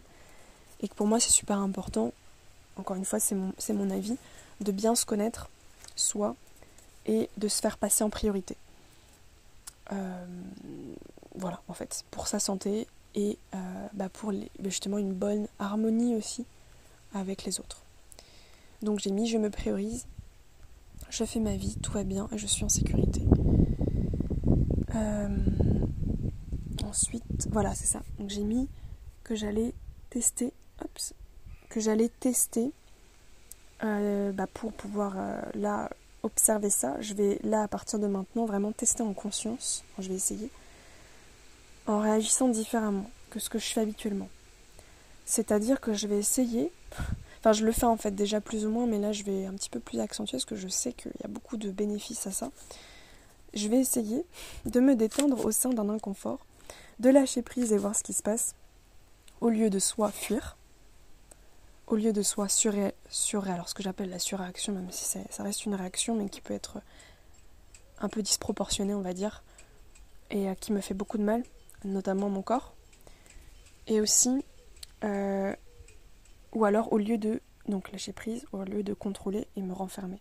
En fait, c'est ça, c'est simple. Moi, mes, mes comportements, en tout cas, mes stratégies, c'est soit la fuite, soit je réagis de façon extrême, ou soit je surcontrôle et du coup je deviens super froide.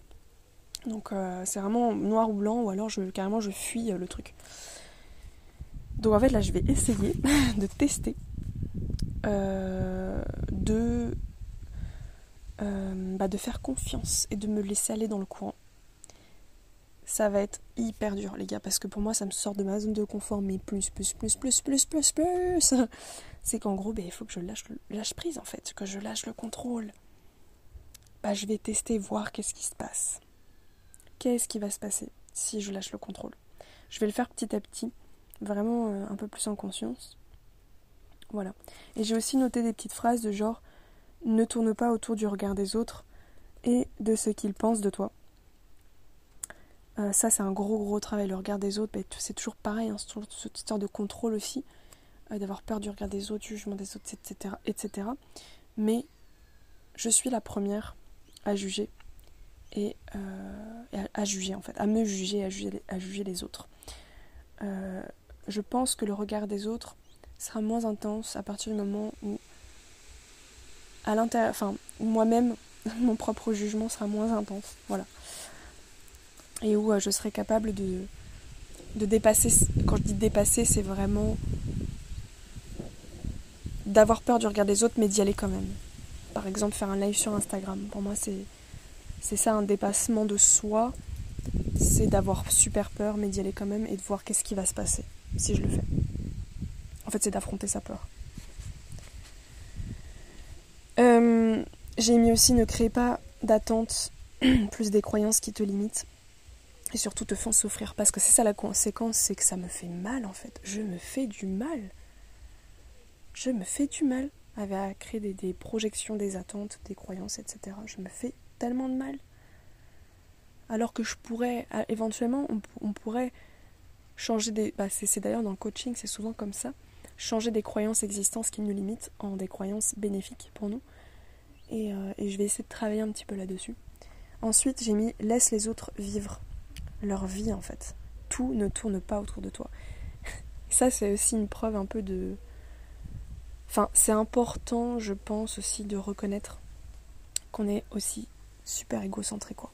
Parce que quand je parle qu'on est le centre de son système solaire, c'est pas en mode égocentrisme euh, ou. Euh, enfin, je sais pas quoi là. C'est plus un mode de. Comment dire Je suis. Je suis. En fait. C'est tout. Je sais pas comment dire, c'est genre. Euh, c'est mettre plus de conscience sur soi, en fait, sur le soi. Mais quand.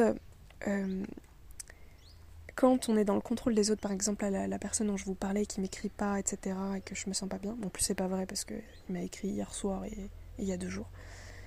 Mais du coup, il s'est passé 48 heures et j'étais en panique. Bah, quand c'est ça, je me dis, mais en fait, lui fonctionne différemment. Laisse-le vivre sa vie. Et tout ne tourne pas autour de toi. Est-ce que tu crois que lui, il est en train de se dire toutes ces tas de trucs? En fait, c'est super. C'est ça pour moi qui, est assez, qui peut être assez égocentré. Euh, et encore une fois, c'est pas un jugement négatif quand je dis ça, mais qui peut en tout cas engendrer de la souffrance et nous mettre mal. C'est qu'en fait, enfin, finalement, quand je m'écoute, je me dis putain, mais c'est ouf à quel point en fait tout tourne autour de ma gueule, quoi. Et du coup, après, je vais lui en vouloir. Je vais dire pourquoi tu m'as pas écrit, pourquoi. Mais euh... tout tourne pas autour de toi en fait. Voilà. Et après, j'ai surtout et confiance en toi et ta valeur et en ce que tu mérites. Et ça, c'est important aussi de. Bah, en fait, de remettre au centre ce truc où. Mais tout va bien en fait. Tout va bien, je suis en sécurité. Enfin, moi, c'est ce que je me dis pour me, pour me rassurer actuellement. Ça marche pas dans, dans, dans, dans, certaines circonstances pour certaines personnes. Je vous donne des exemples, encore une fois, c'est pas du tout euh, euh, la vérité absolue, quoi. Mais juste, je sais que me dire ça, là, me dire tout va bien, je suis en sécurité, euh, il y a encore six mois, ça fonctionnait pas. Aujourd'hui, ça fonctionne. Je ne sais pas pourquoi, ça fonctionne quand je me dis ça. Et je me dis, ouais En fait, enfin, attends, qu'est-ce que j'ai mis? Aie confiance en toi et en ta valeur. Parce que le flip, en fait, que la personne ne m'écrive pas, c'est vraiment ce truc où j'ai pas assez confiance en moi, en fait. Que je vais remettre en question tout, tout l'amour qu'il a pour moi, alors que ça fait 11 ans qu'il m'aime. Tout l'amour qu'il a pour moi, toute la reconnaissance, tout le... parce qu'il m'a pas écrit pendant deux jours. Enfin, c'est là que je me dis ça n'a aucun sens. Ça n'a aucun sens en fait. Enfin, c'est vraiment se rajouter des couches, c'est rajouter de la souffrance tout seul alors qu'en fait on peut. C'est des Pour moi, ça c'est des choses qu'on peut éviter. Pas dans le sens fuite, mais dans le sens qu'on peut se, simplifier la vie, se la rendre plus belle, plus, euh, plus sereine et, parce qu'il y, aura forcément de la souffrance dans notre vie. Il faut l'accepter aussi. Euh, le but de la vie, c'est pas d'être dans un sentiment de bonheur euh, constant, c'est impossible en fait. Mais si on peut éviter des trucs qui sont inutiles en fait, qu'on se crée soi-même, et c'est souvent, ben en fait finalement, la plupart du temps c'est souvent ça qui se passe, bah ça va vachement alléger en fait sa vie au quotidien. Et je pense qu'il n'y a rien de plus important que le quotidien, en fait, ce qu'on vit au présent et non pas un, bonheur qu'on imagine dans, ah ouais, je suis sûre que je serai heureuse quand j'aurai ça, quand j'aurai ça, quand j'aurai ça dans je sais pas combien d'années. Non, c'est quotidien, c'est concret, c'est ce qui se passe maintenant. Et, euh, et voilà quoi. Et j'entends mon ventre qui gargouille. J'ai faim. Il est 13h07. Ça passe super vite. Ça fait 1h34 que je fais le podcast. Je crois que c'est le plus long de tout. depuis tout le début. Donc je vais arrêter ici. J'espère que ce podcast il vous a plu. Je suis partie grave en truc. Euh, mais je crois que les vacances, ça m'inspire toujours ça en fait. Des, prises de conscience et des, des trucs un peu plus. Euh, je sais pas. Je sais pas comment expliquer. Ouais, plus de dev perso, etc. En fait, j'aime pas, j'aime plus ces termes, dev perso, spiritualité. Parce que tout de suite, ça y a connotation, machin, et puis on en entend tellement de partout. Euh, faudrait que j'invente un mot. Euh, prise de conscience, c'était pas mal. Ou alors évolution. Quête d'évolution. Je sais pas. Des podcasts, euh, des podcasts évolutifs. Non, c'est nul. La meuf qui essaie de brainstormer toute seule alors est fatiguée là. Bon, on s'en fout. On va pas donner de nom. On va laisser le truc libre. Comme ça, c'est cool. C'était un podcast, tout simplement. Voilà. J'espère que ça vous a plu. Et puis, euh, ouais, c'est parce qu'en fait, ça n'a rien à voir avec l'autisme, mais c'est vrai que je le dis aussi dans l'intro. Je parle beaucoup d'autisme ces derniers temps, mais dans l'intro, je vous explique aussi que je vous parle, que j'ai envie de vous parler de développement personnel, etc., de neuroatypie, mais aussi de, photos, d'images, de trucs comme ça, trucs artistiques et tout, parce que voilà, suivant l'inspiration. Et c'est vrai que pendant les vacances, ça va plus partir sur des trucs comme ça ou sur des trucs artistiques et tout. C'est sûr. Voilà, en tout cas, je suis contente d'être en vacances. Je sais pas quand est-ce que je vais. Euh, bah là-bas, je devais pas en fait travailler, mais je me rends compte que je kiffe trop ça et qu'en fait, c'est dans les moments où j'ai pas de pression et que je suis pas en mode travail que je me sors de tout ce dictat euh, et qu'en fait, euh, ben, j'arrive plus à créer quoi. Dans cet espace où je me sens détendue. Et c'est super important pour moi, mais le problème c'est que si je me dis que je suis toute l'année en vacances, je vais ça marchera pas. Il faut qu'il y ait des contrastes. C'est tout le paradoxe du truc, mais bon. Voilà, j'espère que vous avez, ouais, que ça vous a plu, que ça avez compris ce que je veux dire. Peut-être ça va pas plaire à tout le monde, qu'il y a des trucs qui vous n'allez pas être d'accord et c'est pas grave du tout. Enfin, en sens, euh, il n'y a aucun problème de pas être d'accord. Et au contraire, ça peut enrichir les, euh, ce que je vous dis. Euh, n'hésitez pas à me faire votre retour sur les podcasts, que ce soit lui ou d'autres. C'est super important pour moi aussi parce que ça me permet un peu bah, d'avoir des retours en fait tout simplement. Parce que quand, euh, quand vous faites des.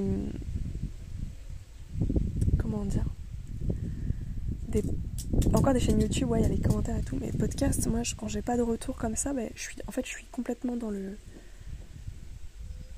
dans le, flou, quoi. Et donc, euh, bah, c'est bien d'avoir quand même euh, des repères, un peu.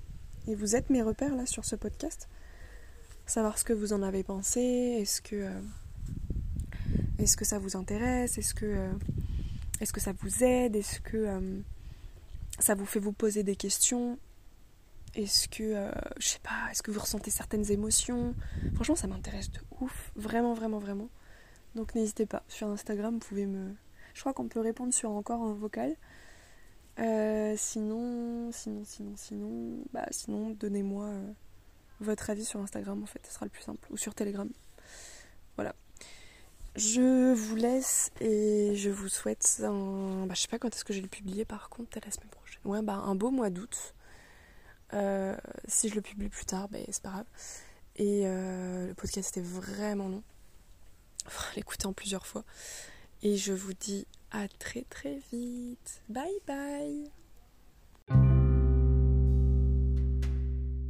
Seulement si le podcast t'a plu, alors je te laisse t'abonner partager autour de toi, donner ton avis, un commentaire, afin de soutenir ce podcast et permettre de le faire grandir. Je te remercie infiniment et je te dis à très bientôt.